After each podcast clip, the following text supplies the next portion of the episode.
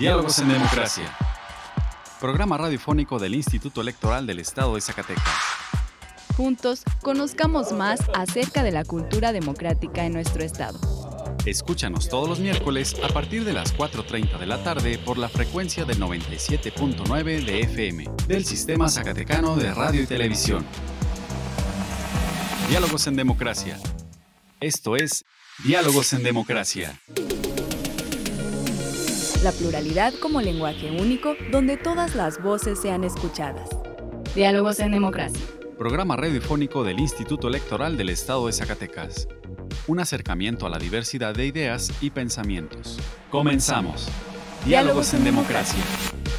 Muy buenas tardes, les saluda Carolina López, dándoles la bienvenida a Diálogos en Democracia, un programa radiofónico desarrollado por el Instituto Electoral del Estado de Zacatecas. Agradecemos su compañía a una emisión más en este miércoles 19 de enero. En el programa de hoy, en la sección de entrevista platicaremos con la consejera electoral, la maestra Sandra Valdés Rodríguez, acerca del tema de la constitución de nuevos partidos políticos locales. En nuestra sección de Hablemos de, escucharemos una cápsula sobre la etapa de verificación de firmas que está llevando a cabo el INE dentro del proceso para llevar a cabo la consulta sobre la revocación de mandato. Además tendremos las breves electorales. Vamos a nuestra primera sección de efemérides.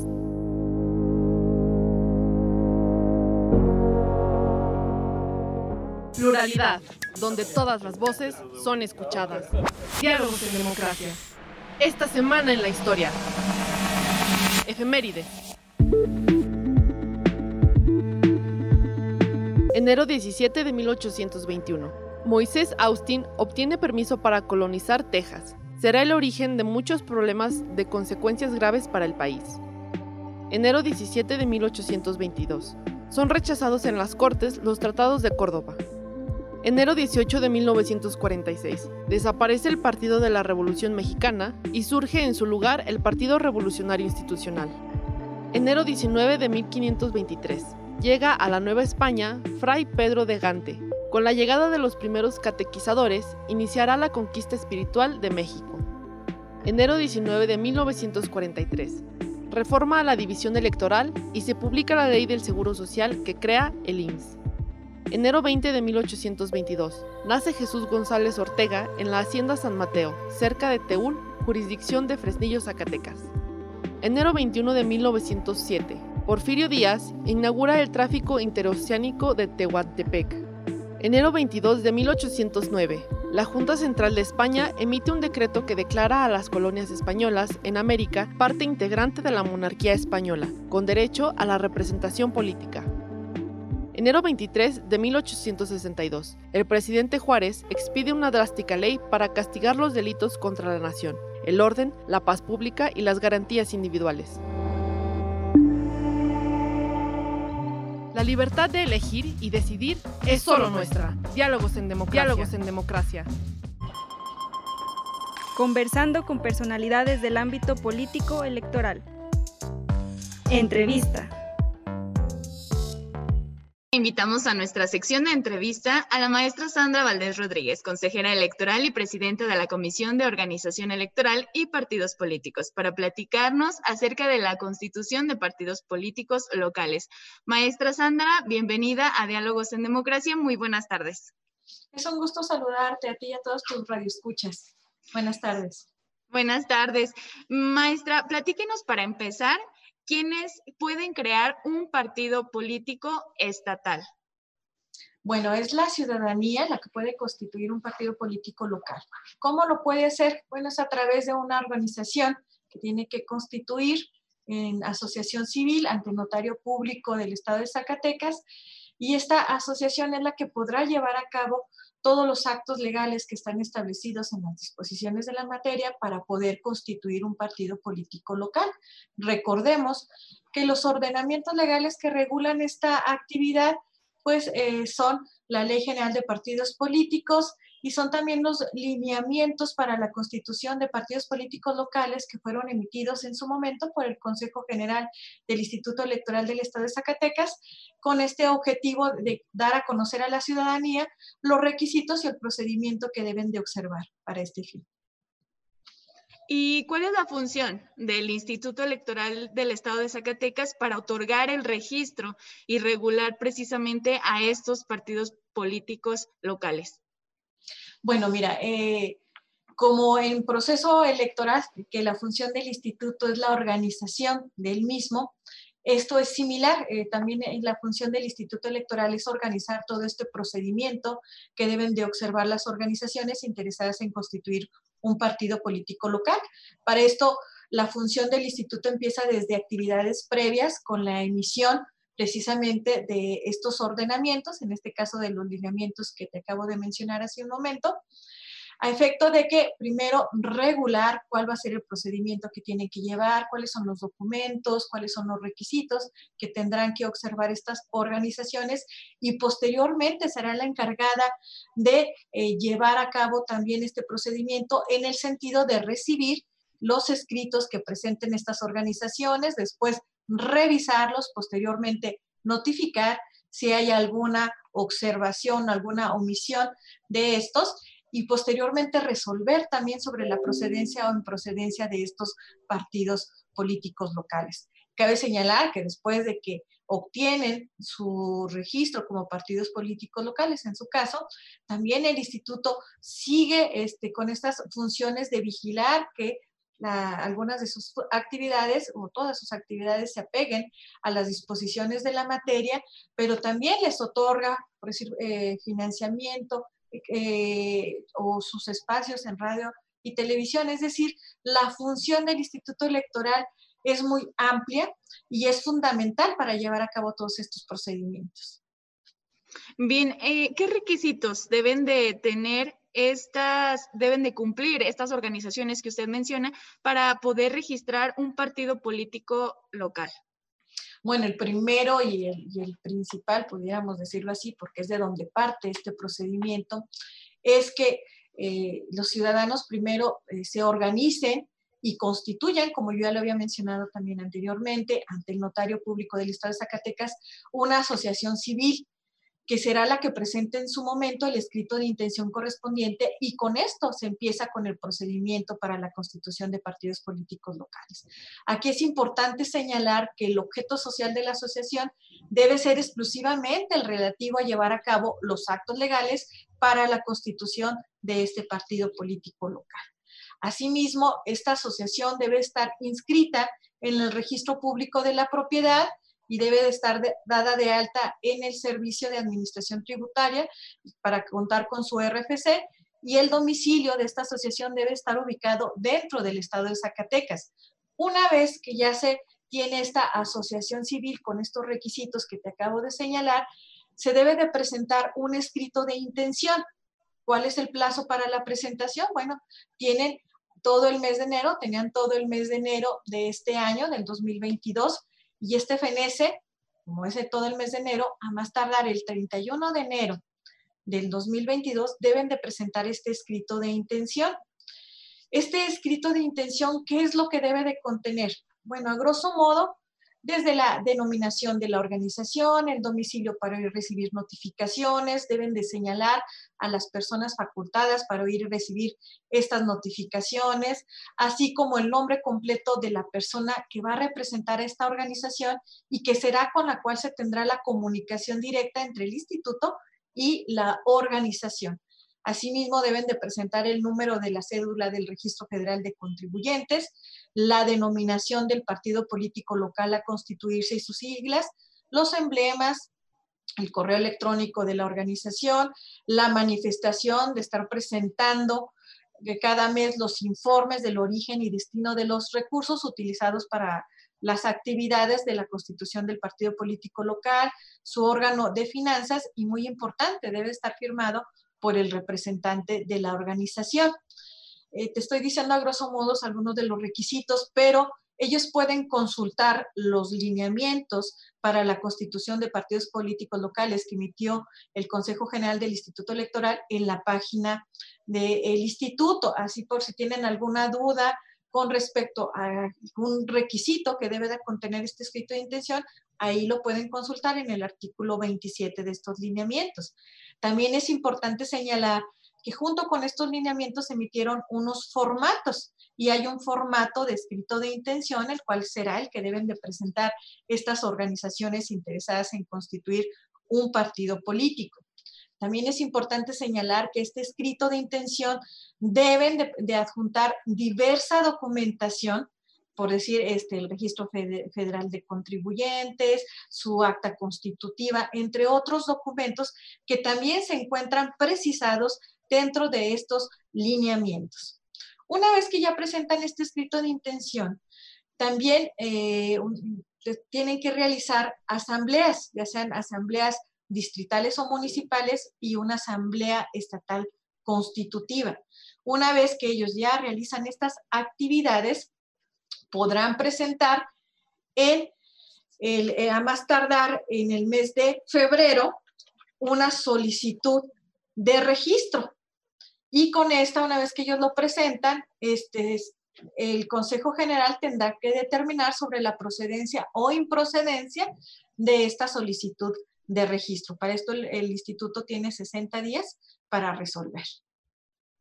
Bien, entonces las fechas relevantes, eh, retomando, eh, nos mencionaba, tienen hasta el 31 de enero para entregar su escrito de intención eh, de que quieren conformar un partido político y en febrero se, este, para el registro se da la, la procedencia o la improcedencia ya por el Consejo General. Mira, efectivamente, el escrito de intención, el plazo para la presentación de este escrito de intención vence el 31 de enero del 2022. Tenían todo este mes, desde el primero hasta el 31, para la presentación del escrito. Posteriormente, también creo que es importante resaltar la fecha eh, de la celebración de la Asamblea Local Constitutiva, porque si bien una vez que ellos presentan su escrito de intención, se revisa que cumpla con todos los requisitos, ellos pueden iniciar a la realización de estas asambleas, también hay una fecha límite para que puedan llevar a cabo la asamblea local constitutiva, que esta es a más tardar el 19 de enero del 2023. Es decir, primero tienen que celebrar todas esas asambleas distritales o municipales porque pueden optar por los dos tipos, eh, por una de los dos tipos de asambleas con las que se tienen. Y posteriormente, una vez que ya realizan estas, pueden llevar a cabo esta asamblea local constitutiva. Y una vez que ya llevan a cabo estas asambleas distritales, que cabe señalar que tendrán que ser, en el caso de asambleas municipales, 38 y en el caso de asambleas distritales, 12 asambleas, pueden presentar la solicitud de, de registro, que efectivamente la fecha límite para poderla presentar es a más tardar el 22 de febrero del 2023. Y entonces, a partir de este 22 de febrero que se recibe, y una vez que el Consejo General tiene conocimiento de esta solicitud de registro, es que empieza a correr el plazo de los 60 días para poder resolver sobre la procedencia o improcedencia de esta solicitud. Bueno, pues entonces vamos a tener un año, un año muy interesante, ¿verdad? En el que vamos a poder ver eh, algunas opciones que vamos a tener para las próximas elecciones ya la ciudadanía zacatecana. Maestra, eh, platíquenos, ¿los partidos políticos locales pueden participar con candidaturas en todas las elecciones? Claro que sí. Mira, eh, una vez que se otorga la procedencia del registro de cualquier partido político local, este surge o tiene los mismos derechos y obligaciones que cualquier otro partido político. Entonces, como sabemos, los partidos políticos pueden participar en los procesos electorales que se lleven a cabo y dentro de las actividades de, estos procesos electorales está el registro de candidaturas, que efectivamente una vez que surgen, ellos pueden este, registrar para todos los cargos de elección popular a las candidatas y los candidatos que los representen en un momento. Muy bien. ¿Y algún comentario más que se nos esté pasando eh, en cuanto a la información importante de, la constitución de los partidos políticos locales, lo que, los, lo que nos concierne, ¿no? Alies, ¿algo que, guste agregar, maestra? Sí, mira, creo que sí es importante que la ciudadanía se acerque, este, conozca cuál es el procedimiento. Aquí en el instituto se cuenta con las áreas respectivas para poderles dar toda la asesoría y este, pues responder todas las dudas que puedan tener con respecto a este procedimiento. Pero lo más importante es invitarlas a que precisamente se organicen y constituyan estas asociaciones con el objetivo de constituir nuevos partidos políticos locales, porque es a través de ellos, son estas instituciones las que reflejan al final de cuentas el pluralismo político y promueven y encausan la participación ciudadana para contribuir a la formación y manifestación de la voluntad popular a través de precisamente una de ellas es la elección o ocupación de cargos de elección popular. Entonces sí es muy importante que la ciudadanía se organice y haga efectivo este derecho de asociación que le asiste por parte de la Constitución eh, Federal. Y asimismo también reiterarles la información relativa o los ordenamientos que tienen que observar para llevar a cabo este procedimiento se encuentran en la página del instituto. Ahí están este, para su consulta junto con todos los formatos que tendrán que presentar. Y también se encuentran infografías respecto a la constitución de partidos políticos locales a efecto de que se les facilite eh, la información que ellos deben de tener para llevar a cabo este procedimiento. Entonces, invitarlos, recordarles que ya queda poco tiempo para la presentación de este escrito de intención. Entonces, hay que ejercer este derecho que nos da la Constitución. Así es, y bueno, también invitar a la ciudadanía, ¿no? Que esté al pendiente de, nuestras redes sociales, de nuestra página eh, de diálogos en democracia para dar seguimiento también nosotros a esta, a esta constitución de nuevos partidos políticos locales para saber quiénes son, de dónde proceden, ¿no? Cuál, cuál fue su nacimiento, cuál fue la raíz de estos partidos políticos. Y, y pues sí, muy interesante todo esto. Le digo, pues vamos a tener un un año este, de mucho trabajo. Eh, muchísimas gracias por esta entrevista, maestra, muy interesante y pues le digo, vamos a estar al pendiente para toda la información relevante que surja en cuanto a este tema. Muchísimas gracias por la entrevista, que tenga una excelente tarde. Gracias a ti, Caro. Y efectivamente, como tú lo mencionabas, invitar a la ciudadanía que estén al pendiente de todas y cada una de las actividades que está llevando el Instituto Electoral, porque sus funciones o actividades no se acaban con el proceso electoral, sino que seguimos con actividades muy importantes, como ya lo mencionamos, una de estas es la constitución de partidos políticos locales, que es muy interesante, que son muchas las actividades que se van a estar llevando a cabo y que es importante que la ciudadanía lo conozca y sepa precisamente qué estamos realizando. Muchas gracias a ti y bonita tarde. Hasta luego. Gracias, hasta, hasta luego. Representando el libre derecho a la elección. Diálogos en democracia. El IES protege los datos personales que recibe en el ejercicio de sus atribuciones. Un dato personal es toda aquella información que permita identificar a una persona. Si no estás de acuerdo con el tratamiento de tus datos personales, puedes ejercer tus derechos de acceso, rectificación, cancelación u oposición. El procedimiento es sencillo y gratuito. Comunícate al 492-92-20606, extensión 650, o en transparencia.ies.org.mx. Instituto Electoral del Estado de Zacatecas. Nuestra elección en la diversidad de, en la diversidad de pensamiento. Diálogos en democracia. El consejero presidente del Instituto Nacional Electoral, Lorenzo Córdoba Vianelo, estuvo en la verificación de los formatos físicos que fueron recabados en apoyo a la organización de la revocación de mandato. Aquí una cápsula de su visita en donde nos informa de los detalles. Explorando ideas a través del diálogo. Hablemos de... Hola, ¿qué tal? Les saludo desde el Centro Nacional de Impresión del Instituto Nacional Electoral. Esta es una de las tres sedes donde el personal del Registro Federal de Electores está llevando a cabo la verificación, cuantificación y captura de las firmas de aquellas personas que promovieron la revocación de mandato del titular del Poder Ejecutivo. Entre el 1 de noviembre y el 25 de diciembre fueron entregadas al INE 11.1 millones de firmas, de las cuales 1.382.000 se recabaron vía la aplicación electrónica que habilitó el Instituto Nacional Electoral, mismas que ya fueron revisadas en su totalidad. Además, otros 9.7 millones de firmas fueron entregados en formatos de papel. La revisión de los formatos físicos de apoyo a la revocación de mandato consta de varios pasos y se está llevando a cabo con estrictas medidas sanitarias, como pueden ver, y con total transparencia, bajo la observación de medios de comunicación y de las propias organizaciones que promueven este ejercicio de democracia participativa.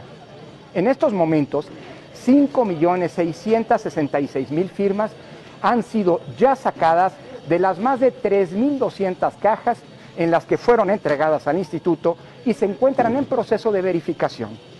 De estas, 5.652.000 pasaron ya un primer filtro que consiste en la revisión física para descartar aquellas que pudieran presentar inconsistencias evidentes. Más de 1.589.000 de las firmas que pasaron el primer filtro ya han sido capturadas en los sistemas del Instituto Nacional Electoral para proceder al cotejo con la lista nominal de electores.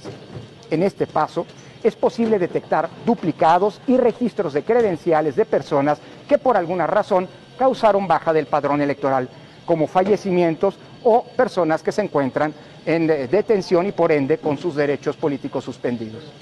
Hasta este fin de semana se ha concluido la verificación de 3 millones de firmas, de las cuales 608 mil son registros con alguna inconsistencia y más de 2.400.000 coinciden efectivamente con la lista nominal de electores.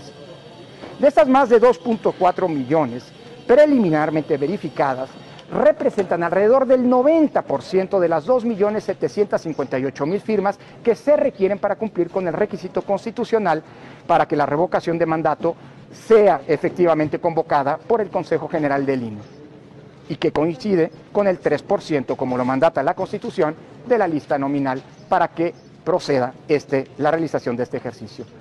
A pocos días de que se complete la verificación de dichas firmas, el INE se prepara ya en las demás actividades para la organización de este proceso, que culminará con la jornada de votación a realizarse el próximo 10 de abril. Estamos a la espera, además, de conocer el monto de los recursos con los que contará finalmente el Instituto Nacional Electoral para llevar a cabo este proceso, de lo que dependerá la amplitud, es decir, el número de casillas que tendrá el mismo. Con legalidad, certeza, objetividad y transparencia, el INE camina hacia este inédito proceso de participación ciudadana y por ello les pedimos a todas y todos ustedes que se informen, que se involucren y que participen porque con su INE, con nuestro INE, contamos todas, contamos todos.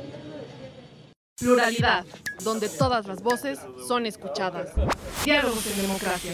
Si te interesa conocer más información al respecto, te invitamos a encontrar más cápsulas interesantes en nuestro canal en Spotify. Encuéntranos como Radio IES y si te interesa que hablemos de un tema en especial, envíanos un correo a diálogos.ies.gmail.com. Tu opinión y participación es muy importante para nosotros. Ahora vamos a escuchar las últimas noticias en materia electoral. Las últimas noticias en la materia. Breves electorales.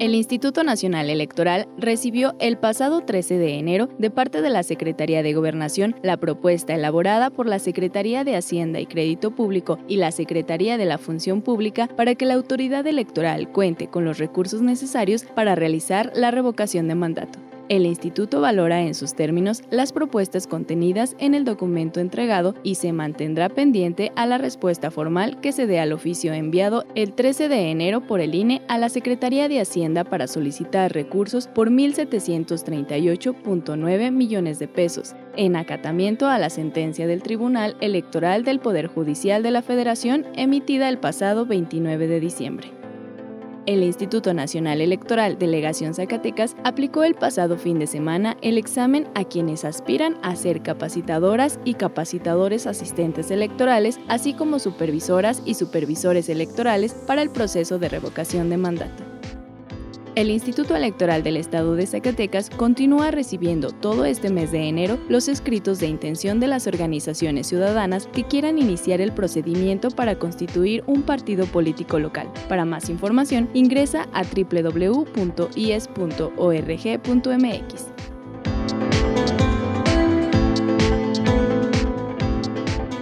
La libertad de elegir y decidir es solo nuestra. Diálogos en democracia. Diálogos en democracia. ¿Te interesa conocer más sobre las elecciones? Tú puedes solicitar la información que el Instituto Electoral del Estado de Zacatecas posee, obtiene, genera, adquiere o transforma. Consúltala en la página del IES. Puedes solicitarla también en el correo transparencia.ies.org.mx o a través de la Plataforma Nacional de Transparencia. Si tienes alguna duda, comunícate al teléfono 492-92-20606, extensión 650. El acceso a la información pública es gratuito y es tu derecho. Ejércelo. Representando el libre derecho a la elección. Diálogos en democracia.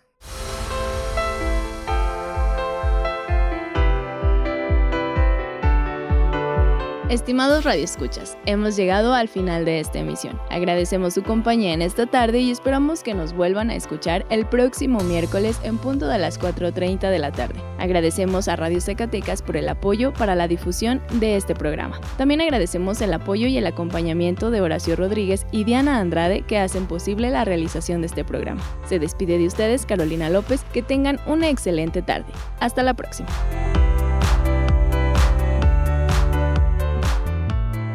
Esto fue Diálogos en Democracia. Un espacio del Instituto Electoral del Estado de Zacatecas para la promoción del diálogo y la cultura democrática.